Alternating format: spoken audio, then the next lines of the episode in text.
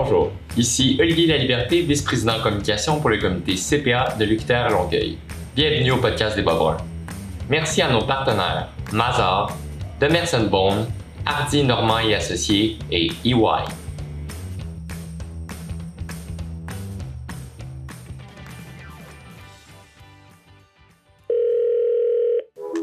Bon, bien, bonjour. Aujourd'hui, euh, au podcast des Bas Bruns, vos animateurs Yousra Messioui et moi-même, Jérémy Hamon, on a l'honneur de recevoir la présidente de l'Ordre des CPA, Madame Geneviève Motard.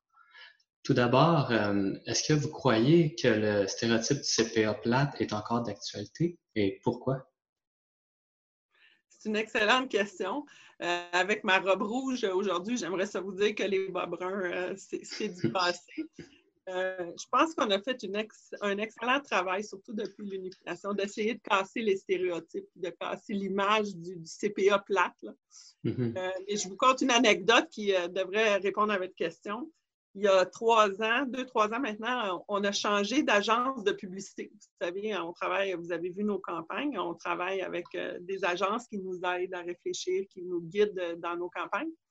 Et euh, pour toutes les raisons du monde, on a changé d'agence. Et la nouvelle agence avec qui on a fait affaire ne nous connaissait pas du tout comme profession. Euh, pas, ils ne savaient pas travailler avec nous dans le passé. Alors, ils nous ont dit avant que vous nous disiez quoi que ce soit, on va faire nos devoirs, puis on va aller à l'extérieur, puis on va aller chercher un peu d'input, puis euh, se faire une idée sur qui vous êtes, d'avoir un point de vue externe. Alors, on a trouvé ça assez inusité comme, comme euh, approche, fait qu'on a dit certainement. Alors, ils nous sont revenus quelques semaines plus tard en nous disant deux choses. Ils nous ont dit, bien, la bonne nouvelle, c'est que, bon, vous avez un budget intéressant, vous avez une excellente crédibilité, on va pouvoir faire la campagne que vous voulez. La mauvaise nouvelle, c'est que tout le monde pense que vous êtes plate à mort. on dit, wow! Euh, ils nous ont mis ça là, assez, euh, je vais dire, assez raide. Là. Fait qu'il a fallu qu'on fasse un petit moment de OK. Fait qu'ils ont dit, nous, ce qu'on vous suggère, c'est d'attaquer ce stéréotype-là de poulain-fouet. Parce que peu importe le message que nous, comme agence, on va, on va vous aider à porter, euh, vous allez devoir faire face à encore l'image que les gens ont des CPA, que c'est des gens qui sont plats. Alors, notre recommandation, ce qui a effectivement mené à la campagne Je suis plate, c'était vraiment d'attaquer de plein front les stéréotypes. Euh, ça a été notre meilleure campagne. On fait des devoirs, alors on, dépense nos sous, je veux dire, de façon très, très consciencieuse et et ça a été à ce jour la campagne qui a eu le plus d'impact et qui a été la mieux reconnue et une des, des, celles qui a été le mieux reçue par notre audience euh, parce qu'elle a été si percutante, parce qu'on a choisi de casser le moule puis d'aller euh, prendre le stéréotype euh, d'attaquer l'enjeu directement. Alors, euh, j'aimerais ça vous dire qu'on a évolué depuis. Je pense qu'on est moins plat. Euh, D'abord, j'ai jamais pensé qu'on était plat. C'est les autres qui pensaient qu'on était plat. Mais je pense qu'on a réussi. Euh, cette campagne-là a fait beaucoup, beaucoup parler. Euh, puis j'ose espérer qu'on a fait bouger là, un petit peu l'aiguille. Mm-hmm. Excellent, Madame, Madame Motard. moi, j'ai une petite question pour vous. Euh, j'aimerais savoir, est-ce que vous pourriez nous raconter un peu votre, parcours scolaire? Bien, ça, a été un parcours assez typique, sauf pour euh, une partie. Alors, euh, j'ai fait des études de primaire, secondaire comme tout le monde. Et quand je suis arrivée à l'université, je n'avais absolument aucune idée de quoi faire. Je, vais être bien honnête avec vous. moi, je viens d'une famille de médecins, surtout dans le domaine de la santé. Alors, euh, mais j'avais pas, je n'étais pas tellement attirée par ce domaine-là. J'ai commencé l'université en ne sachant pas quoi faire. Euh, et vous allez rire de moi, mais c'est vrai, j'ai eu un coup de foudre pour la comptabilité. J'ai capoté à mon premier cours de comptabilité. J'ai une professeure qui, à ce jour, je crédite pour m'avoir euh, donné la piqûre de la comptabilité. Et pour la première fois de ma vie, j'ai comme allumé en disant, c'est ça que je vais faire. Euh, puis là, j'ai comme eu là, mon petit moment de ah! Et euh, j'ai vu, euh, comme dans, dans Dorothée, là, The Yellow Brick Road là, devant moi. Et, et c'est comme ça que j'ai décidé de, de devenir CPA. j'étais à ce moment-là dans le système francophone.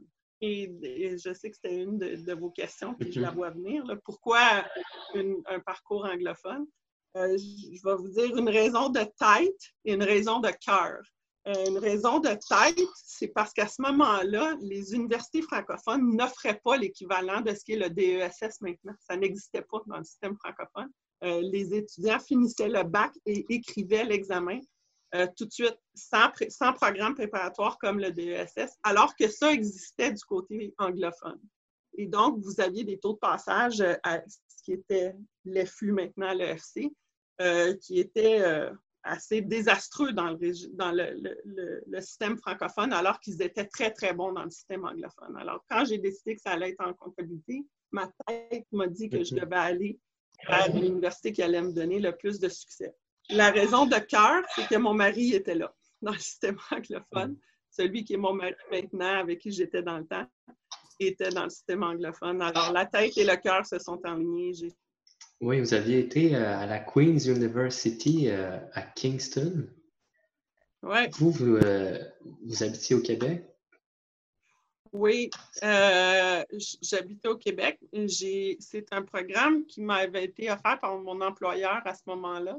Et c'est un programme que je recommande à, tout le monde de faire. Ce n'est pas, pas particulièrement ce programme-là, mais c'est un programme où on apprend à se connaître. C'est un programme de leadership mhm. pendant une, semaine. Celui-là, c'était un, programme d'une semaine intense. On ne fait qu'apprendre sur soi. On fait toutes sortes de tests, on a toutes sortes d'ateliers personnalisés avec des coachs, avec des experts en gouvernance, en leadership. C'est vraiment un investissement dans soi et moi, je trouve que comme leader, je ne vais pas dire que je me suis découvert parce que j'étais pas mal déjà avancée dans mon parcours de carrière à ce moment-là pour me connaître assez bien, mais ça renforce qui on est. Ça nous donne des, stratégies pour mieux adresser ce qu'on fait bien, ce qu'on fait moins bien. c'est un investissement en soi. Et euh, comme leader, moi, je, recommande à, tout le monde, après avoir une certaine expérience, mm-hmm. d'investir et de suivre des programmes comme ça. C'est fabuleux. C'est un programme qui dure combien de temps? Celui-là, c'était une semaine, mais avec, euh, avec euh, du travail de préparation puis du travail par la suite. Fait que le tout s'étend sur quelques mois, là, mais c'est vraiment intense pendant une semaine. Quand même. Est-ce que justement, vous pouvez nous parler un peu euh, de la formation, comme on a pu voir là, que vous avez fait une formation SEC Institute chez SEC, en fait. Est-ce que vous pouvez un peu nous parler de, de cette formation-là? Oui, bien, disons, dans mes fonctions, euh, dans mes anciennes fonctions, c'était un rôle qui était beaucoup plus technique, où il fallait être très proche de ce que les Américains euh, euh, faisaient en termes de normes, en termes de, réglementation. C'est très différent au Canada. Alors, dans mes fonctions, c'est important que je comprenne ça bien. Alors, j'ai fait un certificat qui nous enseigne le droit, la fiscalité, tout l'aspect, euh, je vais dire, normatif et légal euh, de la profession aux États-Unis qui est très, très, très différent au Canada. Parce que les autorités des marchés financiers aux États-Unis, euh, c'est eux qui mhm. établissent les normes alors que c'est des conseils indépendants. Fait que toute la routine de la profession est faite très, très, très différemment. Alors, c'est important pour moi dans mes fonctions que je comprenne bien ça. Puis, est-ce que vous croyez que votre cheminement scolaire en est pour beaucoup dans votre succès? Ben euh, euh, oui, dans la mesure où si ça n'avait pas été de cette professeure-là euh, que je crédite pour être devenue CPA, je n'aurais jamais vu, je vais dire, see the light, je n'aurais jamais mm-hmm. tombé en amour avec la comptabilité comme je, comme, comme je l'ai fait. oui, parce que ça m'a ouvert des portes. Après, le système à ce moment-là, comme aujourd'hui, la profession est à peu près en plein emploi. Alors, c'est sûr qu'en passant par l'université avec un programme qui m'a permis rapidement euh, d'avoir accès à des employeurs euh, exceptionnels. C'est sûr que ça aide beaucoup. Euh, en fait, pour quitter un peu, on va aller plus volet plus personnel. vous êtes une inspiration pour plusieurs personnes, dont moi. et j'aimerais savoir, vous, est-ce que vous avez des personnes qui vous ont inspiré ou des modèles dans votre cheminement, peut-être à part votre enseignante? Euh, on, a, nos modèles typiques de, nos parents. je pense que j'ai eu des parents exceptionnels euh, qui m'ont beaucoup aidé. Euh, j'ai toujours été une fan de Sheila Fraser. j'ai le bonheur de côtoyer maintenant. D'ailleurs, Sheila Fraser, qui a été vérificatrice générale du Canada, qui a dire, naviguer tous les enjeux des scandales des commandites. une femme, littéralement la moitié de ma hauteur, là, parce que moi, je suis immense, puis elle est minus, mais c'est une femme exceptionnelle. J'ai beaucoup appris de Sheila sur le, leadership, le, je vais dire, à gérer mon intensité. moi, je suis une personne très, très intense. Sheila gère ça très bien. Elle est intense, mais ça paraît moins que moi des fois. j'ai appris ça d'elle. Euh, quelqu'un que j'admire beaucoup aussi, c'est euh, Madeleine Albright, qui a été la Secretary of State euh, aux États-Unis. Je vous encourage à lire le livre de Madame Secretary de Madeleine Albright. Madeleine Albright, c'est une femme qui a vécu la guerre, qui est partie de rien et qui est devenue secrétaire d'État pour les États-Unis. Elle parle huit langues. Elle s'exprime autant en russe qu'en français, qu'en anglais, quand fait la liste des langues qu'elle parle. Euh, elle a été capable complètement de désarçonner euh, Gorbatchev dans des moments qui sont merveilleux dans son livre. Alors, ça, ça m'a toujours euh, beaucoup, beaucoup impressionné. Et dernièrement, c'est Michelle Obama, que j'ai eu d'ailleurs l'occasion de rencontrer. ça a été un des beaux moments de ma carrière. j'ai rencontré Michelle Obama lorsqu'elle est venue à Montréal. Michelle Obama rencontre des milliers de personnes cette journée-là. Et quand je me suis présentée devant elle, parce que j'ai eu l'occasion de lui parler parce qu'on avait commandité son, son événement, elle m'a dit Oui, oui, oui, c'est toi la jeune femme CEO. Et là, elle s'est mise à me questionner sur tout ce que je faisais ou tout ce qu'elle espérait que je faisais pour euh, la promotion des femmes dans la profession, euh, l'égalité des hommes-femmes dans la profession. Mm. Elle était toute briefée, là. Puis je me dis, mais elle a rencontré 1000 personnes aujourd'hui, puis elle s'est souvenue de, de, moi, de ma petite personne. Et on a eu une très belle conversation ensemble. Et ensuite, j'ai eu son livre, évidemment, euh, que je vous encourage à lire aussi. C'est un très, très beau parcours. Alors, je vous dirais que c'est ça mes sources d'inspiration. Puis mon mari, qui est exceptionnel. vous avez surtout des modèles euh, féminins. Puis justement, là, euh, il y a un, sujet qui est souvent évoqué, c'est celui de la femme dans le milieu des affaires. Est-ce que vous trouvez que c'est difficile pour une femme d'accéder à, de plus hauts statut hiérarchique? Oui. Euh, la réponse, est oui. J'aimerais ça vous dire que c'est non, mais il y, a encore, euh, on a encore beaucoup de chemin à faire. Euh, je, dois vous dire que ma réflexion là-dessus a, évolué depuis quelques années. J'étais pas une fan. À un moment donné, plusieurs ont commencé à dire que ça prendrait des quotas. ça prendrait des mm-hmm. quotas sur des conseils d'administration, dans des équipes de direction. Ça prendrait des quotas. Et à la base, moi, je me disais, mais j'étais comme pas pour l'idée des quotas en soi, parce que je me disais, ben si quelqu'un veut accéder à ces fonctions-là, c'est parce qu'ils doivent avoir les compétences et les mérites. Euh, mais on a fait des études. Et euh, il y a deux études dont je veux vous parler qui vont, vont mhm. vous expliquer comment j'en suis arrivée à ma, position que oui, il faut, il faut des quotas. La première étude, ça a été euh, aux États-Unis parce qu'ils ont, à un moment donné, imposé ce qu'on appelle le comply or explain. Alors, ils ont imposé des, quotas, si vous voulez, sur des conseils d'administration. Et ils ont demandé aux sociétés publiques ou bien vous allez vous conformer à ces, ces quotas-là, ou bien vous allez expliquer pourquoi vous ne le faites pas. Donc, ils n'étaient pas contraints de le faire, mais s'ils ne le faisaient pas, ils devaient se l'expliquer. Il y a quelqu'un qui s'est amusé à faire le recensement des raisons que les sociétés ont publié pour ne pas s'y conformer. Alors, j'ai lu cette étude-là et les raisons, là, il faut que vous pensiez que c'est des grandes sociétés et ils savent que l'information va être publiée. Les raisons qui ont été soulevées, ça a été qu'il n'y a pas de femmes disponibles. Les femmes ne euh, sont pas bonnes à gérer de la complexité, puis vous savez, gérer une entreprise, c'est très complexe, fait qu'on n'est pas capable de faire ça.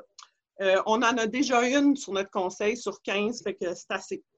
Euh, c'était n'importe quoi, les raisons qui étaient sorties. Alors, ça m'a complètement décontenancée parce que je me suis dit, même quand il y a un aspect un peu coercitif dans la mesure où on dit aux sociétés soit que vous allez faire, soit que vous allez dire, c'est n'importe quoi les raisons qui sont sorties.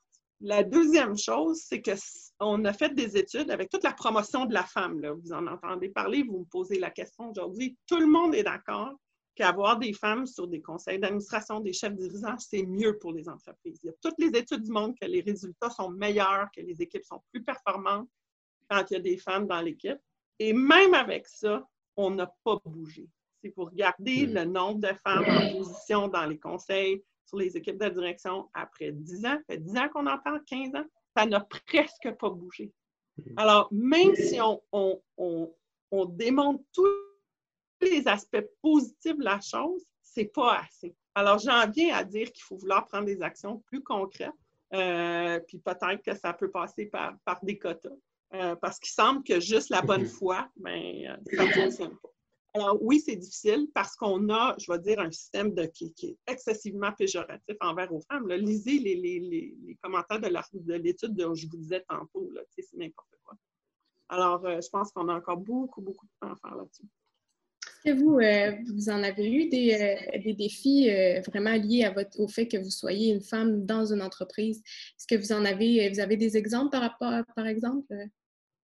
Moi, non seulement j'ai pas d'exemple, mais moi, ça a joué pour moi, le fait que je sois une femme. Ça a été un avantage parce que j'ai juste été chanceuse d'être à la bonne place au bon moment, comme on dit des fois, où j'avais des organisations avec des leaders, des hommes dans, dans, mm-hmm. dans les deux cas, qui ont euh, pris la décision de confier à une jeune femme, dans, et quand j'ai pris mon, ma position au, au, CCRC et quand je suis arrivée à l'ordre, euh, c'était mes, mes, présidents du conseil, mon ancien chef de direction à ce moment-là, c'était des hommes qui avaient pris conscience que ça leur prenait une équipe plus féminine et ils ont choisi de, de me faire confiance. Alors moi, je dirais même le contraire.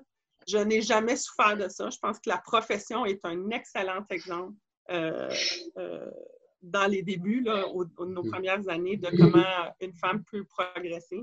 Je pense que c'est dans les plus hauts rangs après que, surtout euh, dans certains grands employeurs, puis je n'aimerais pas personne, mais où il y, a, il y a encore du travail à faire. Mais non, moi, moi personnellement, j'ai été très chanceuse. Je n'ai jamais souffert de ça. Euh, vos propos, c'est vraiment encourageant euh, pour toutes les femmes qui sont en affaires, vraiment. Est-ce que vous avez justement des conseils aux femmes qui veulent, qui, veulent atteindre peut-être un niveau comme le vôtre? Oui. Moi, je pense que les femmes, on a plein, plein, plein, plein de belles qualités, mais on a un gros défaut. puis j'étais comme ça au début. C'est on, on, essaie de en anglais, on dit we overthink. On essaie de trop penser à tout. Puis de dire, on, se questionne beaucoup. Euh, est-ce que je vais être capable? Est-ce que je assez bonne? Est-ce que je vais être capable de concilier ma vie, euh, famille? Est-ce que j'ai les compétences? Est-ce que, tu sais, on, on spin hein, dans notre tête beaucoup. Euh, moi, la leçon que j'ai tirée des changements que j'ai faits dans, ma carrière, c'est que ce qu'il faut qu'il y ait à la base, c'est un alignement des valeurs c'est si vous allez faire un changement de carrière, si on vous sollicite pour un poste, si vous voulez changer de poste puis vous faites des démarches par rapport à ça, il faut que ce, quoi vous, l'employeur ou l'organisation pour qui vous allez aller travailler soit aligné sur vos valeurs. Parce qu'à mon avis, ça, ça ne change jamais. Ou, ou à peu près pas. Après ça, le quoi, comment, avec qui, ça, c'est secondaire. Parce que ça, ça change. Alors, quand j'ai pris ma job au CCRC, puis après, quand je suis venue à l'ordre, je vous le dis, je n'avais aucune idée dans quoi je m'embarque.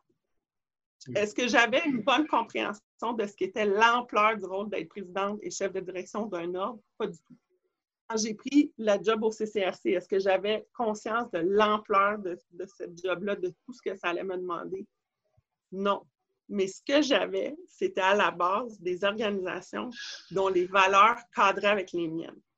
Et ça, puisqu'il y a un fit à ce niveau-là, après, les choses se font assez naturellement, je vous dirais. Fait moi, mon conseil, c'est don't overthink. Puis assurez-vous qu'à la base, il y a un fit de valeurs. Que les besoins de l'organisation sont en ligne avec ce que vous, vous avez à offrir comme personne. Ça, c'est mon premier conseil. Un fit de valeur, mhm. il ne faut pas trop réfléchir, il faut sauter. C'est correct si on, est, si on est pris pour bâtir le parachute à, mesure qu'on tombe, ça se fait, puis ça, se fait très bien. Deuxième chose, c'est de faire ce qui nous passionne. Euh, un poste comme le mien, un poste comme vous aurez peut-être un jour, ce sont des jobs qui sont demandants. Je veux dire, on a choisi une carrière professionnelle, on n'a pas choisi d'autres choses.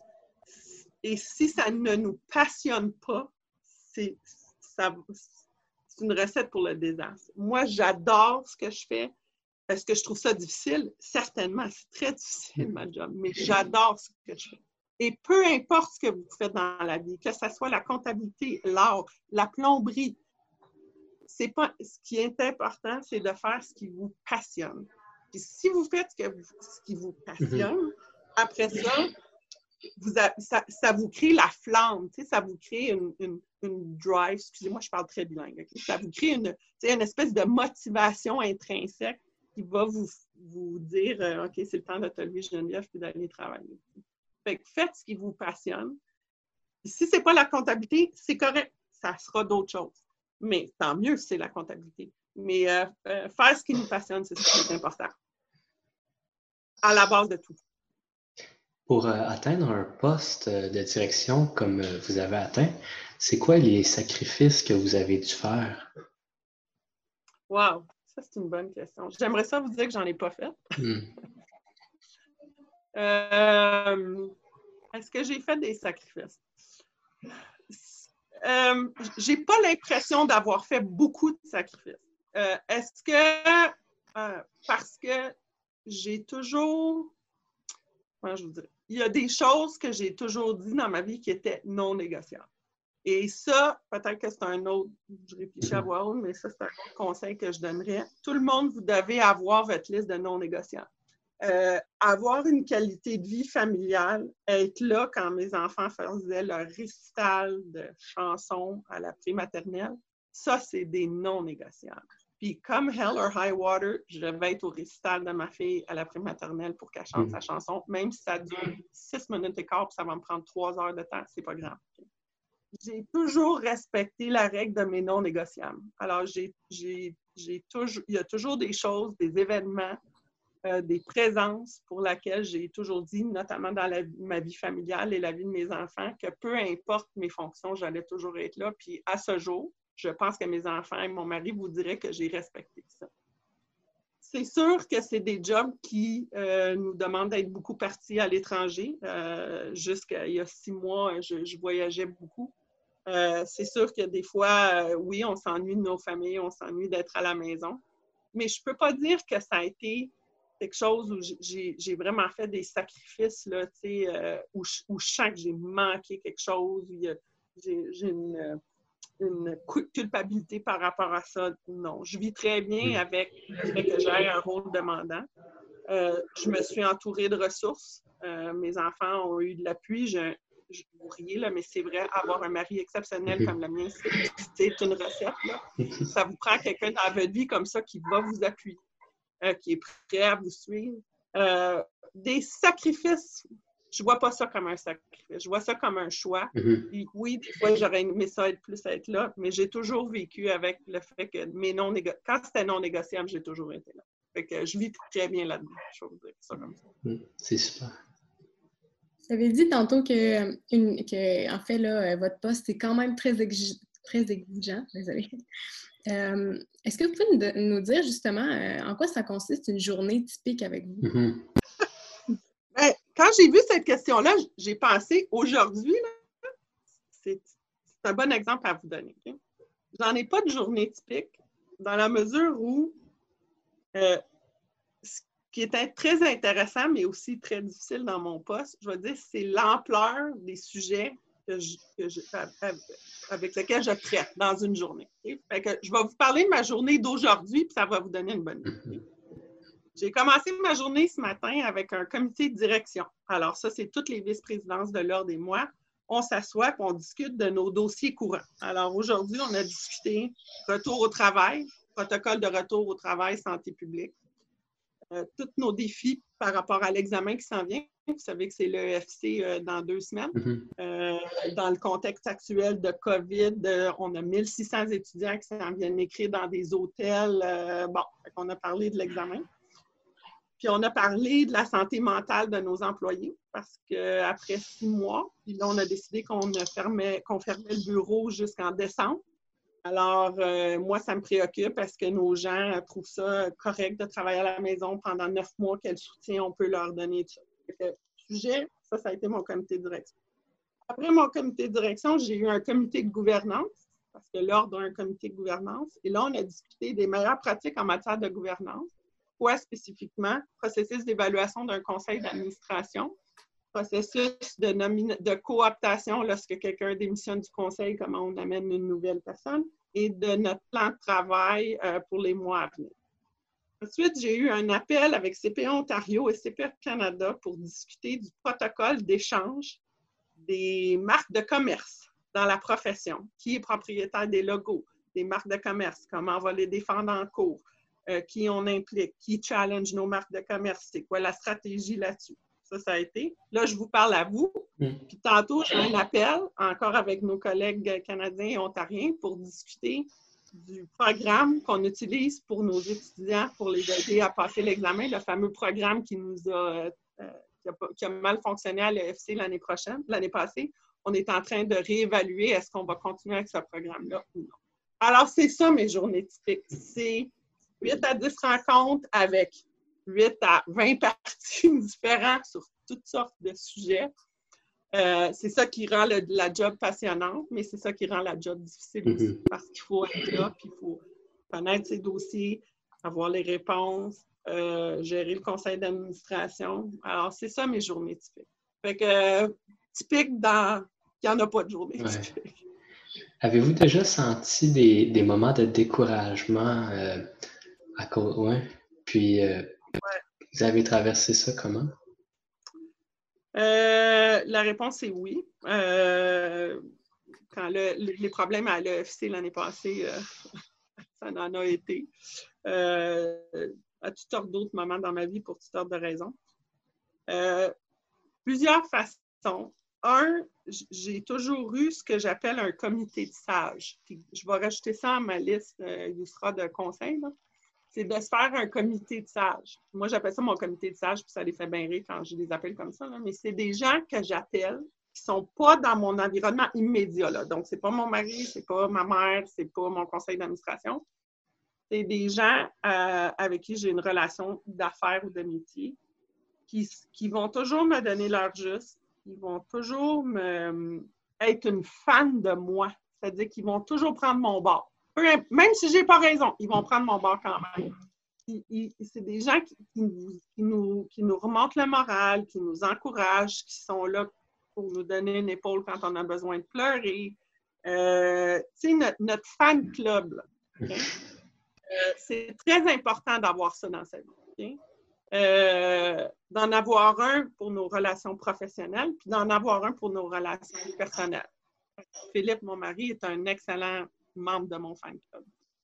Euh, quand j'ai eu des moments de découragement, je suis allée me ressourcer chez mon, comité de sages. Euh, je, suis aussi allée me ressourcer chez, des gens qui, sont, euh, qui nous peuvent nous accompagner là, de façon plus formelle et professionnelle. moi, j'ai une avocate que je considère comme mon coach. Et quand j'ai besoin de me faire, c'est ça, remonter le moral ou me donner une nouvelle perspective ou une nouvelle façon de voir les choses, euh, je l'appelle, puis elle, elle m'aide euh, beaucoup.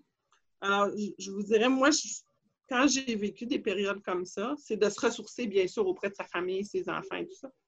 Mais c'est d'avoir un comité de personnes qui, qui, sont là pour vous appuyer no matter what. C'est unconditional love, ça, ça, aide beaucoup. Y a-t-il des activités qui vous aident aussi, euh, des sports ou des choses du genre? Oui, euh, euh, beaucoup de voyages. Mm-hmm. Euh, j'en fais dans mes fonctions, fait que j'essaie toujours d'avoir peut-être une journée ou deux ou plus pour, pour faire des voyages. Mon mari est néo-zélandais, alors les voyages, lui, il a ça dans le sang. fait qu'on on voyage. J'ai voyagé avec mes enfants même très, très jeunes. alors, on essaie de voyager beaucoup avec nos enfants. On a une maison dans le nord qui est un peu mon, petit happy place, là, où je, vais me, ressourcer sur le bord du lac. Et quand je suis dans le nord, ben, je ne suis pas madame la présidente, je n'ai pas de belle robe, je n'ai pas de talons, je n'ai pas de coiffeur, je n'ai pas de maquillage, pas rien. Là. Ça, ça m'aide beaucoup à décrocher aussi. Est-ce que vous avez d'autres passions à part les passions sportives? Euh, ouais, les voyages, mes passions, euh, mes enfants, je vous dirais, c'est sûr, on dit tout ça, ça fait, ça fait un peu c'est vrai. Euh, et j'ai toujours aimé l'art aussi. mon père est un grand amateur d'art, ça m'a été transmis. quand on voyage avec nos enfants, on, on fait beaucoup de musées. J'aime l'histoire de l'art, l'interprétation de l'art. Euh, j'ai lu un peu là-dessus, j'ai appris, ça sera un projet de vie un jour d'en apprendre plus. Mais euh, ça, c'est quelque chose qui m'intéresse beaucoup et qui est totalement pas comptable. Donc, euh, ça, c'est une autre façon aussi de réfléchir à d'autres choses de temps en temps pour disconnecter le cerveau du travail. C'est quoi les défis ou des réalisations dont vous êtes le plus fier d'avoir réalisé? Euh, ben, certainement, je vous dirais, quand j'ai eu l'appel d'être, euh, parce que le, Conseil de l'Ordre voulait euh, que je mm. mette mon nom dans le chapeau. je peux vous la conter, l'anecdote, si on a deux minutes, là, parce que mm-hmm. c'est vraiment une anecdote. moi, j'étais dans mon ancienne position, j'étais au CCRC, j'étais bien. Moi, j'avais mon, plan de carrière. Et là, la chasseur de tête m'appelle et je la connais bien parce qu'elle m'avait placée dans le poste où j'étais à ce moment-là. Alors, celle qui avait le mandat pour trouver euh, la présidente de l'ordre, euh, chef de la direction de l'ordre m'appelle, elle me dit Tu sais, Daniel McMahon. C'est moi, Daniel McMahon, c'est à peu près le bon Dieu. Euh, puis je pense que vous allez, vous allez l'avoir en entrevue d'ailleurs, Daniel, mais elle me dit Tu sais, l'ordre se cherche un chef de la direction. Hein? Oui. Là, je, vous jure, je la connais bien, la chasseur de tête pierre. Là, là, je pense qu'elle m'appelle pour que je donne des noms. fait que je l'écoute comme à moitié parce qu'elle m'appelle. Puis là, à la fin, avant sa salade, tu à la fin, elle me dit, fait que finalement, le conseil voudrait vraiment que tu te présentes. Là, j'ai comme fait, quoi? What? Je dis, là, tu vas m'expliquer ça? Là, elle dit, ben, t'as pas écouté, je viens de tout t'expliquer ça. Oui. Fait que là, elle, m'a dit, tu là, je me suis laissée un peu convaincre de dire Really? Fait qu'elle dit, euh, m'a dit, gars, je vais t'envoyer un questionnaire d'auto-évaluation. Elle dit, tu regarderas ça. Fait que j'étais un peu éberluée, là, je vous le dis, j'avais 40 ans à ce moment-là, jamais je pensais que je serais en position de prendre la présidence d'un ordre à cet âge-là. Fait que je fais le questionnaire d'auto-évaluation. Puis bon, OK, il y a certaines affaires que oui, j'avais, mais d'autres que j'avais pas, notamment de gérer l'ampleur de ce que c'est un ordre professionnel. Si on a un budget de 54 millions, j'ai 200 employés, sais, fait que, fait que je suis embarquée dans le processus un peu en n'ayant pas d'attente, je vais vous le dire comme ça. Mais ce que j'ai fait, c'est exactement ce que je vous ai dit tantôt. J'ai demandé au conseil pourquoi moi, pourquoi le fit était bon, puis est-ce que l'organisation avait les mêmes valeurs que moi? C'est ça qui a drivé ma décision. C'est le conseil qui a dit, nous, on veut ça, ça, ça, ça. Puis là, j'ai dit, OK, ça, ça, ça, ça, je suis capable. Le fit est bon. Est-ce que j'avais quelque idée de ce que serait ma fonction? Zéro pin barre. Mais euh, j'ai choisi de faire le saut parce qu'à la base, c'est ça. Il y avait un alignement, je veux dire, entre ce que le conseil voulait les valeurs. c'est de ça dont je suis la plus fière, c'est de ne pas avoir suivi ma réaction initiale de dire euh, pas sûr euh, et d'avoir sauté euh, ce que j'ai jamais regretté. C'est un immense privilège d'avoir les fonctions que j'ai. J'avais 41, 40, 41 ans à cet âge-là, à ce moment-là. Je suis vieille maintenant c'est un immense privilège d'avoir cette fonction-là. Et ça, j'en suis très fière. De ne pas avoir suivi mon gut reaction de dire euh, non, d'avoir pris un poste euh, comme ça, c'est vraiment fabuleux. Fait ça serait ça ma plus belle réalisation, je Vous avez déjà euh, beaucoup accompli, mais est-ce que vous avez encore des objectifs dans, les prochaines, dans les prochaines années? Vous vous voyez où? Euh, j'ai pas la. Oui, ben c'est gentil de, dire ça, mais moi, je n'ai pas le sentiment qu'en date aujourd'hui, c'est mission accomplie. Quand, j'ai pris la barre de l'ordre, euh, je me suis donné, moi, un plan. Euh, après que j'aille fait, je veux dire, mon état des lieux, puis que j'aille constaté où est-ce que tout le travail que Daniel avait fait à l'unification, où l'ordre en était, puis où je veux que soit, soit l'ordre, je ne suis pas rendue encore. On a une transformation numérique majeure à faire. Euh, on a tout un virage, je vais dire, technologique à faire à l'ordre. Euh, alors, je n'ai pas le sentiment que j'ai accompli tout ce que je voulais accomplir, accomplir dans mes fonctions. Il me reste encore du travail. Je trouve qu'on a fait du bon travail à date. J'ai une excellente équipe de direction. Bon. Euh, mais mon objectif, c'est ça. C'est de faire la to-do list, comme on dit en anglais. Puis surtout dans les prochaines années, là, de vraiment intégrer dans la façon dont l'ordre fonctionne l'agilité, l'innovation. On a fait des excellents progrès, mais il en reste à faire. Et surtout de faire notre virage numérique. Euh, l'ordre à l'unification, ça a été bâti, je vais vous dire, c'est, on a pris trois systèmes des trois anciens ordres. On a patché ça du mieux qu'on peut, là. Mais, mais les technologies, vous savez, ça, c'est la vitesse grand V. Mm-hmm. Puis là, on n'a pas tout suivi. Là. Alors, on a encore du travail à faire. C'est ça mon, gros projet là, pour les, prochaines années. Après ça, je, verrai. Je vous dirais, euh, je vous dis ça bien candidement, mais euh, à un moment donné, une organisation a besoin d'un changement aussi. Euh, là, ça fait cinq ans que je suis à l'ordre. J'ai encore quelques années de travail devant moi, mais à un moment donné, une organisation a besoin de changement. Puis euh, un PDG qui s'entête à rester, ce n'est pas nécessairement euh, bénéfique pour une organisation non plus. Donc, je, laisserai l'ordre en temps et lieu quand j'aurai fini ma, ma to-do list, puis que l'organisation sera prête à, d'autres choses. Vous avez, vous avez euh, mentionné avoir travaillé au CCRC. Est-ce que vous pouvez nous, nous, expliquer un peu c'est quoi qui est différent avec le CCRC et l'ordre des CPA? Oui. Alors, euh, L'Ordre des CPA, c'est euh, une autorité publique et qui a comme mandat de protéger le public. Donc, c'est par l'encadrement de la profession de CPA. Donc, c'est un rôle qui est très, très large. Mm-hmm. Ça part du moment où vous êtes, comme vous autres candidats à la profession, on vous encadre dans votre formation, dans votre examen, dans votre stage. Après ça, vous devenez membre. Pendant que vous êtes membre, vous allez passer à l'inspection. Espérons jamais au syndic, mais si nécessaire au syndic. Euh, vous allez faire de la formation continue obligatoire. Vous allez avoir toutes sortes de règlements que vous allez devoir suivre quand vous êtes CPA. Puis un jour, vous allez prendre votre retraite, vous allez vendre votre pratique, vous allez. Alors, l'Ordre a le mandat d'encadrer tout ça.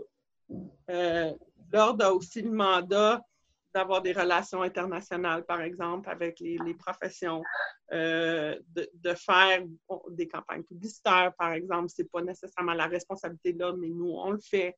Euh, d'aller dans, je veux dire, euh, jouer notre place sur la place publique, intervenir dans des projets de loi. Donc, c'est un mandat qui est très, très large, et qui, couvre la profession dans son ensemble.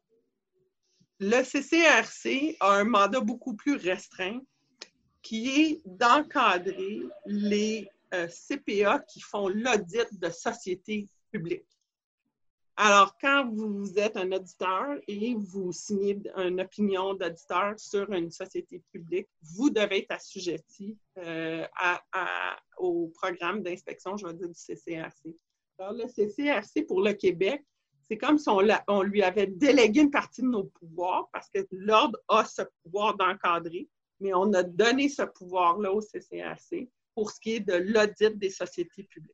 Alors, euh, donc, c'est un mandat qui est beaucoup plus restreint et ils, exécutent ce mandat-là comment? Ben, c'est en faisant de l'inspection de dossiers. Donc, ils se pointent, c'est ça que je faisais dans mon ancienne vie, on se mhm. pointe chez les cabinets pour inspecter les dossiers. On le fait à l'ordre, mais tout ce qui est société, audit de société publique, on travaille avec le CCRC euh, et c'est de ça ils sont responsables.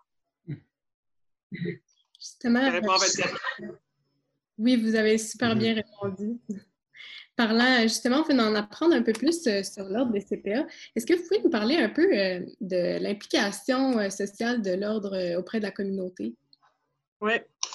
quand je suis arrivée à, l'ordre, quelques mois après mon arrivée, on a fait un plan stratégique. parce que là, l'unification était finie. Ça faisait quelques années qu'on travaillait, je veux dire, comme profession unifiée. Et, de ce plan stratégique-là est ressorti un axe important qui est, je vais vous dire, de prendre plus notre place, notre place de profession sur la place publique. C'est d'aller intervenir dans des dossiers où la profession a un rôle très, très, très important. Puis le j'aime ça vous conter des histoires, mm-hmm. parce que ça, ça met des choses plus vraies. Fait que si euh, on a le temps, je peux vous conter une histoire, puis ça va répondre à votre question, euh, à un moment donné, sort un projet. Là, on vient de faire notre plan stratégique. On dit au conseil, on va essayer de prendre plus notre place sur la place publique, d'aller se prononcer sur des dossiers sur peut-être sur lesquels on ne s'était pas prononcé, puis vraiment prendre notre rôle de protection du public de façon plus large, puis peut-être plus visible. Alors, euh, l'équipe euh, vient me voir, l'équipe des affaires publiques vient me voir et me dit Geneviève, il y a un projet de loi qui est déposé sur la maltraitance financière, la maltraitance des aînés. Euh, et là, ils me disent Écoute, on a lu le projet de loi, il n'est pas bon le projet de loi. Ils me disent Parce que le projet de loi veut traiter de la maltraitance, parle de tout ce que vous et moi on a entendu parler, là, maltraitance dans les hôpitaux, puis les CHSLD, puis quand les personnes âgées sont laissées à eux-mêmes.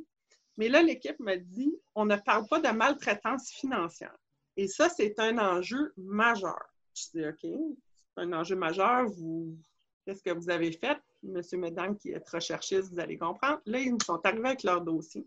Là, ils ont dit, on a appelé protectrice du citoyen qui nous dit que la grande majorité des appels qu'elle reçoit de personnes âgées, c'est parce qu'il y a des gens qui se sont fait frauder, voler par leur fils, leur grand-mère. Vous avez tous entendu ces histoires d'horreur-là, de mhm. personnes âgées qui sont... Euh, Là, ils ont dit, il faut qu'on aille en commission parlementaire pour aller expliquer que le projet de loi, il n'est pas bon, puis il faut qu'on inclue la maltraitance financière dans ce projet de loi-là, puis qu'on fasse valoir que c'est vraiment un enjeu de société, et que la communauté a besoin que la profession comptable se prononce là-dessus. Fait que là, j'ai dit à l'équipe, là, vous voulez, pour la première fois de ma vie, que je m'en aille en commission parlementaire, que je dise à la télé, OK, il y a huit personnes qui écoutent ça à la télé, mais quand même, j'aille dire à la ministre, votre projet de loi, il n'est pas bon. Oui, Geneviève, c'est ça que tu vas faire. OK? Fait que, on est allé. On a écrit notre mémoire on a backé ça en bon comptable qu'on est avec toutes les évidences, le dossier monté, les statistiques de protecteur du citoyen, ministère des aînés, you name it. Et je me, je me pointe en commission parlementaire. Là, en commission parlementaire, on est sur la maltraitance des aînés. Là, vous avez toute la liste de qui s'en va là. Là, c'était infirmière, médecin, psychologue, euh, ergothérapeute, nutricien, l'ordre des CPA. on avait comme vraiment pas rapport. C'était toutes des interventions du milieu de la santé communautaire qui étaient là. On arrive en commission parlementaire et là, la ministre me dit Bonjour, Madame Motter, hein, je suis un peu intriguée de ce que vous venez faire ici. Et là, je, lui donne mon discours et là, je la vois sur sa chaise. Comment ça? Parce que là, elle se rend compte qu'elle a complètement manqué le bateau. Il y a un enjeu important de maltraitance financière. J'avais toutes les données statistiques à l'appui. Et euh, pour faire une longue histoire courte, ça a été noté mon intervention parce que le lendemain, j'ai donné huit entrevues à Radio-Canada Côte-Nord, en tout cas des postes de radio que je n'avais jamais entendus. Il y a eu beaucoup, il y a eu une espèce de, pas un soulèvement, mais euh, certainement une attention de la population à cet enjeu-là suite à mon intervention. Et après maintes, maintes, euh, je vais dire, versions, euh, il y a eu des actions concrètes qui ont été prises par le gouvernement par voie de projet de loi sur la maltraitance financière. Alors, notre contribution, c'est une longue histoire pour vous répondre à votre question, Illustra, mais la, contribution de l'Ordre, ça a été beaucoup pour faire valoir la voix de la profession dans des dossiers qui touchent la communauté. Euh, ça, c'est ce qu'on fait à l'externe. On on a, donc, si vous regardez, on a intervenu, par exemple, dans le droit de la famille. On a intervenu, il y a toute une réforme du droit de la famille, on est allé intervenir là-dessus. On est allé intervenir en matière de fiscalité. Donc, tout ce qui est dossier d'ordre sociétaux, où il y a vraiment des enjeux de protection du public qui sont dans la communauté, on va intervenir. À l'interne, on a demandé à nos employés de soutenir des causes. Qu'est-ce qui, vers, quoi ils voulaient donner du temps, des sous, faire des activités.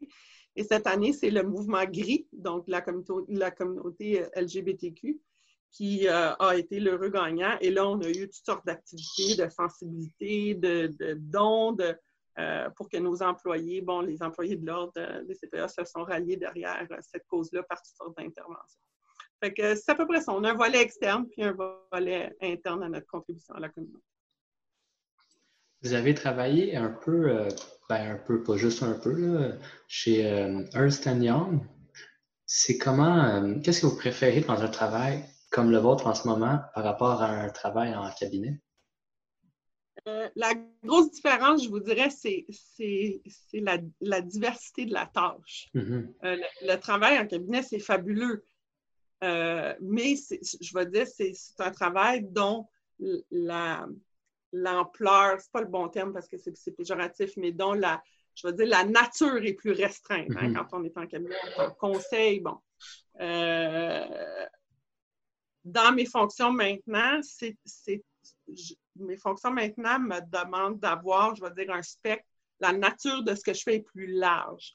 Et donc, euh, euh, je, dois travailler le politique, je dois travailler les ressources humaines, les clients. Il y, a, il y, a, plusieurs aspects à mon travail que je ne retrouvais pas maintenant, que je ne retrouvais mm-hmm. pas en, cabinet. je voudrais l'ampleur de la nature ou de, ce que ça demande comme, euh, comme compétence euh, c'est plus large maintenant, ce qui fait que c'est, à mon avis, très intéressant, évidemment. Mais, mais la vie en cabinet, ça peut être super aussi pour les gens qui. J'ai plusieurs amis qui ont fait leur vie là-dedans. Ça dépend ce qu'on aime faire.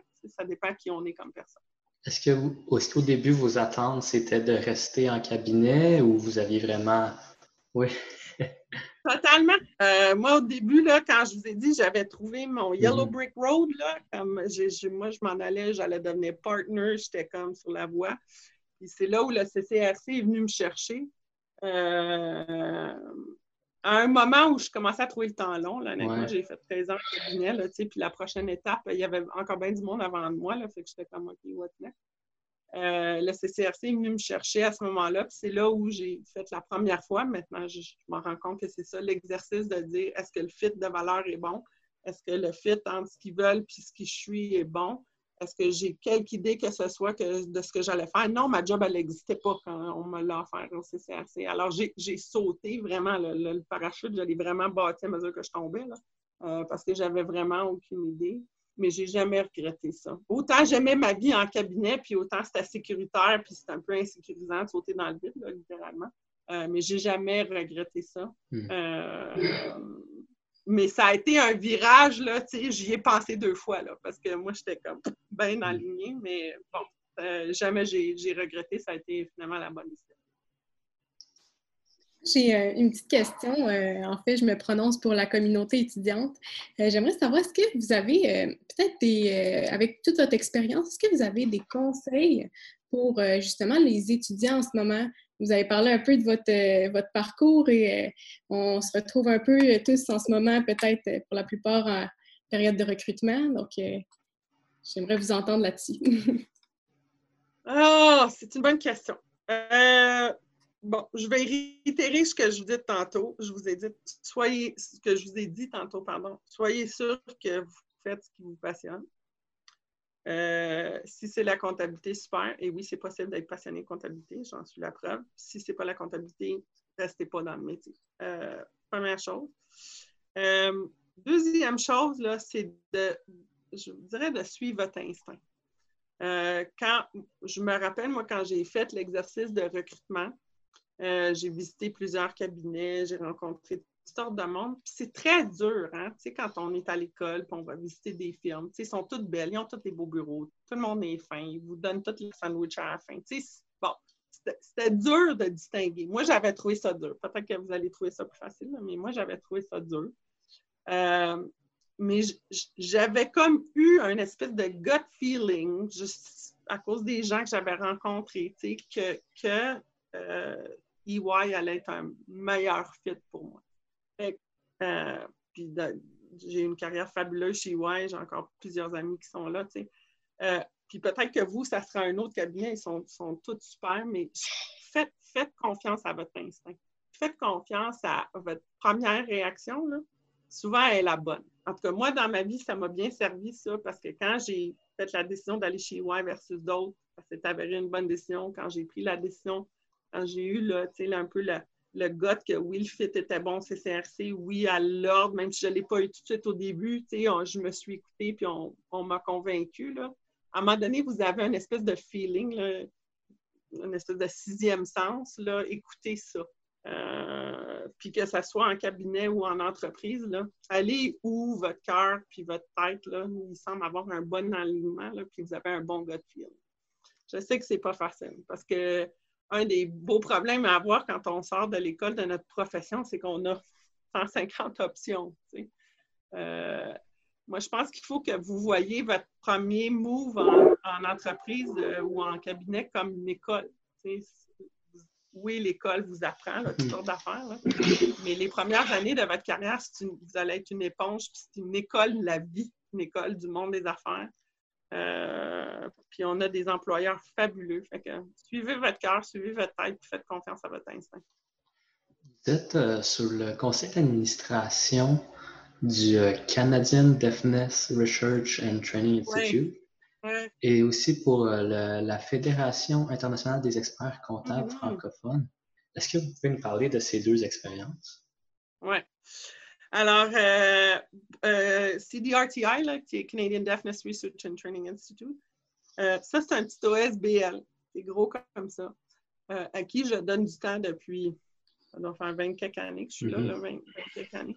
Ça, c'est vrai. Vous ne pouvez pas vous imaginer comment le bagage de compétences que vous avez peut servir à d'autres organisations. Euh, cette organisation-là, c'est des gens qui font, qui essayent de rendre les services accessibles aux personnes qui sont sourdes. Hein. Euh, surtout dans les communautés euh, autochtones. Les communautés autochtones ont une plus grande incidence de surdité que, dans, dans, notre communauté. et je fais pas grand-chose. Je je fais la tenue de livre, je prépare les états financiers pour Deloitte. Euh, quand on a des prêts, j'analyse les contrats. C'est quelques dizaines d'heures par année de travail. Mais pour ces organismes-là, ce travail-là, ça vaut une mine d'or. Euh, ne sous-estimez pas comment ça, ça peut vous aider dans votre carrière, vous, à, développer des compétences, même si moi, c'est gros de même, là, mais on développe des compétences sur comment être sur un conseil d'administration, comment aider euh, euh, des petits organismes à organiser leurs finances.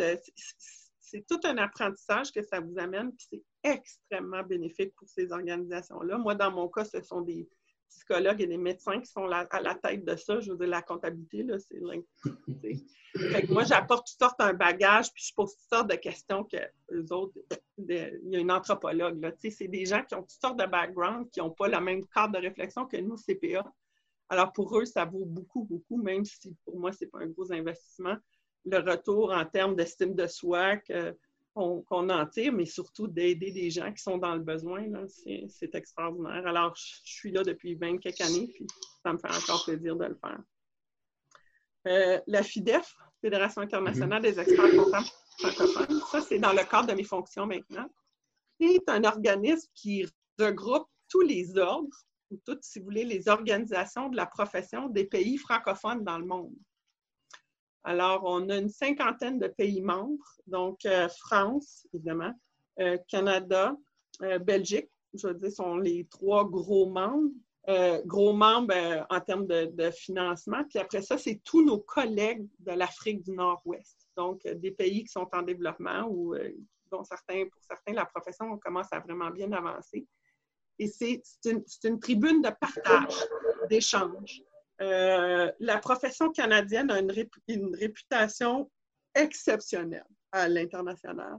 Notre modèle d'éducation, comme vous le connaissez bien, le, modèle de la profession est un modèle à suivre. Et la FIDEF, c'est vraiment une tribune pour le Canada de contribuer à l'essor de la profession à une échelle à l'extérieur du Québec et du Canada pour faire bénéficier nos collègues du monde francophone euh, de nos expériences. Alors, euh, CPA Canada m'a demandé d'être la, à, l'origine, c'est toujours délégué au président-chef de la direction du Québec d'être la représentant ou le représentant du Canada sur le conseil de la FIDEF et c'est quelque chose que je fais avec euh, très, très grand plaisir et très, très grand honneur. c'est un privilège de travailler avec nos collègues internationaux. Ça m'a permis, un, de voyager, parce que vous mhm. savez que j'aime déjà, mais aussi d'aller à l'encontre de gens qui euh, ont besoin de notre aide, ont besoin de nos conseils, nos outils, nos façons de réfléchir pour aider à faire avancer la profession à l'échelle euh, plus internationale. Donc, c'est fantastique. Comment euh, vous, vous, entrez dans un conseil d'administration? Est-ce que n'importe qui peut, en faire partie de, de ces conseils? Bien, ça dépend sur quel genre de conseil vous parlez. Euh, des petits OSBL, euh, oui, ben, c'est-à-dire que souvent les, conseils des OSBL vont, avoir une grille de compétences. Euh, et là, vous devez faire application et voir si vos compétences cadrent bien avec ces conseils. conseil de société publique, c'est un petit peu plus compliqué. Ça a des processus qui sont beaucoup plus formels. Souvent, ils vont demander une désignation qui est la désignation d'administrateur agréé. qui est donnée soit par le Collège des administrateurs ou l'Institut des administrateurs agréés au Québec, euh, qui est le Institute of Corporate Directors dans le Canada anglais.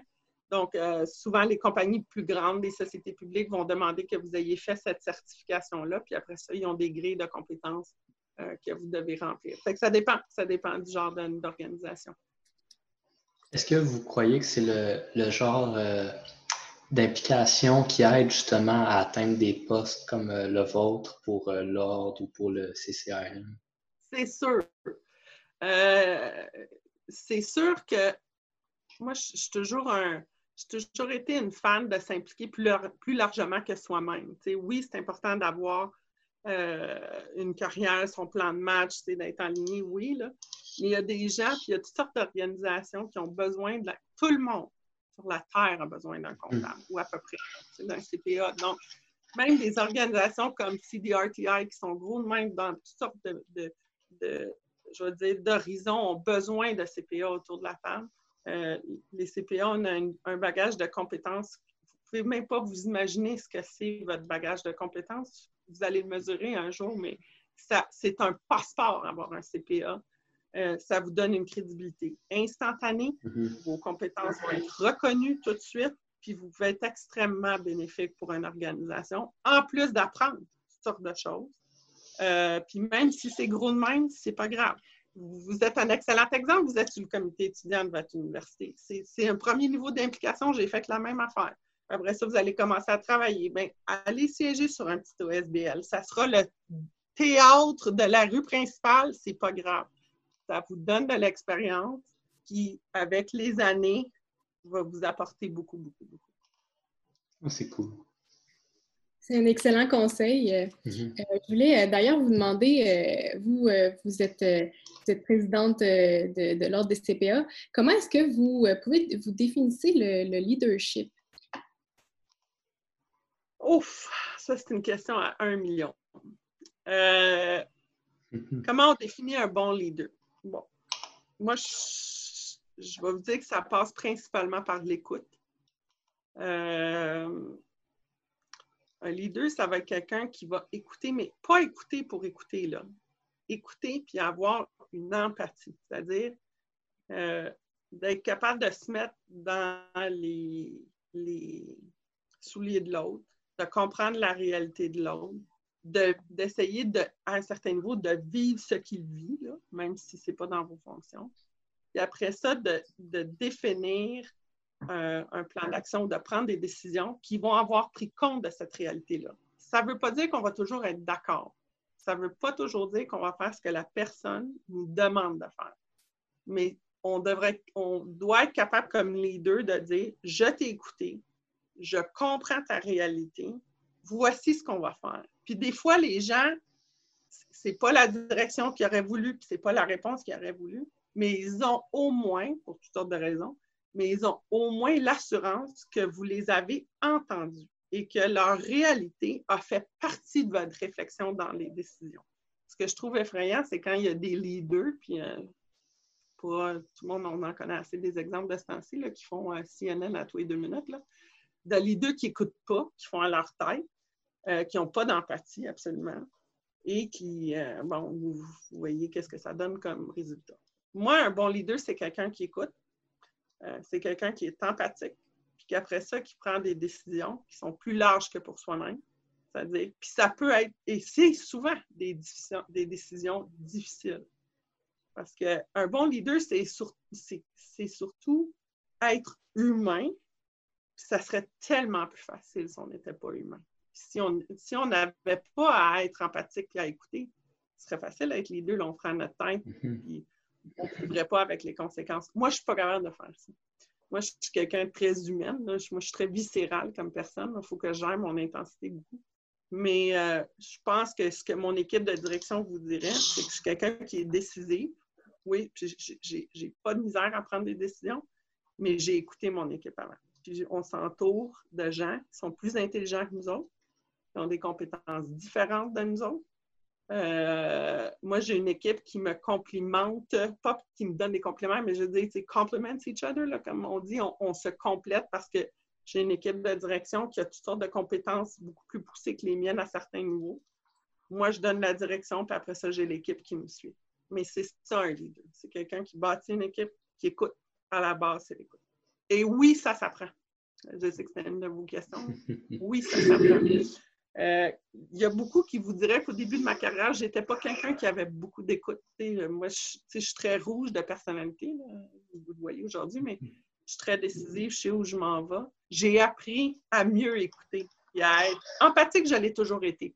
Mais à vraiment là, faire, euh, en anglais, on dit active listening, d'intégrer ce que les gens disent, puis de mettre ça dans mon cadre de réflexion, puis de spinner ça dans ma tête avant de prendre une décision. Oui, ça s'apprend, puis j'en suis la preuve. Moi, j'ai appris à faire ça. Mieux, en tout cas, j'espère. J'espère que mon équipe de direction vous dirait ça après quelques années. Pour en revenir un peu à l'ordre des CPA, c'est quel euh, défi vous pensez qui, qui, reste à relever? Euh? Pour l'ordre? Oui, pour l'ordre. Euh, c'est notre transformation numérique. Moi, je pense qu'on a, euh, pour, l'ordre comme organisation, je dirais deux, trois choses. Un, euh, notre transformation à l'interne. La, profession vit des changements profonds de, d'avènement de technologie, mais je pense qu'on va être capable d'évoluer là-dedans. On a des défis, mais je pense qu'on va être capable d'évoluer. je veux faire avancer l'ordre dans, dans sa transformation de nos processus, de nos vieux systèmes d'avant l'unification. Euh, dans notre façon de, gérer nos opérations. Ça, c'est un, grand défi. Euh, je vous dirais la gouvernance canadienne. C'est un autre défi. Comment euh, avoir une meilleure, une meilleure je vais dire, partage des responsabilités entre l'Ordre des CPA et CPA Canada avec nos collègues provinciaux. depuis l'unification, ça a beaucoup changé, ça, la donne nationale. je veux dire, on a, on a du travail à faire là-dessus. Je vous dirais, je, je veux continuer pour positionner la, profession, euh, euh, d'avoir euh, tous les dossiers de protection du public, de, dossiers d'ordre sociétaux. sociétaux. Il faut que la profession se, prononce, travailler avec nos gouvernements. Pierre Fitzgibbon pourra vous en donner des exemples tantôt, mais on travaille avec nos gouvernements pour continuer de faire valoir la voix de la profession. Euh, puis, euh, je, pourrais vous en amener 50 autres, là, mais en gros, c'est ça nos, gros dossiers à travailler euh, dans le futur. Je suis vraiment désolée pour la caméra. J'ai eu trop de réunions aujourd'hui, fait que là, la caméra, elle a surchauffé. je suis désolée. Mais moi, j'aimerais bien finir avec une, petite question. J'aimerais savoir qu'est-ce qu'on peut vous souhaiter pour le futur, pour l'avenir? Ah! Je vais dire de rester heureuse. Moi, je choisis d'être heureuse. Hein. Ça, c'est un choix qu'on fait. Ça, ça va toujours rire les gens quand je dis ça, mais c'est choose to be happy. Vous pouvez vous lever le matin puis choisir d'être misérable, puis de vous plaindre, puis de trouver que c'est des raisons dans votre vie que ça ne va pas bien. Euh, moi, ce que j'aimerais que vous me souhaitiez, c'est de continuer d'être heureuse, de, de continuer d'aimer ce que je fais, euh, d'avoir la motivation intrinsèque dont je vous discutais ce matin, de me lever le matin puis euh, continuer à travailler comme je le fais. Si je suis capable d'avoir ça, après, le reste, c'est juste bon bon. Puis que mes enfants soient en santé. C'est juste si mes enfants et mon mari en santé. Mais sinon, euh, souhaitez-moi de continuer d'être heureuse comme je suis aujourd'hui. Mais assurez-vous qu'on va vous le souhaiter. Euh, mm-hmm. D'ailleurs, euh, on aimerait tellement vous remercier d'être passé, euh, d'avoir pris le temps avec nous. vous avez ah, aucune idée de à quel point c'est précieux également pour tous les étudiants, mm-hmm. toutes les, personnes qui vont nous écouter. on est très chanceux. Merci beaucoup, Mme Mentor. Ça fait grand plaisir. chance à vous tous. Puis là, vous, connaissez la présidente de l'ordre, fait que je peux vous aider dans n'importe quoi. Euh, ça me fera toujours plaisir. Ma porte est toujours ouverte. Mon équipe le sait. Adrienne, Maïlis le savent. Fait que euh, si on peut vous appuyer de quelque façon, faites appel à nous. Ça sera avec grand plaisir. Merci beaucoup d'avoir visionné cet épisode du podcast de Bob Brun. N'hésitez pas à partager en grand nombre ou à laisser un commentaire. De plus, si vous êtes ou connaissez quelqu'un qui veut participer à nos podcasts, vous pouvez nous écrire à l'adresse juste ici. Merci. Merci à nos partenaires Mazar, Demerson Bone, Hardy Normand et Associés et EY.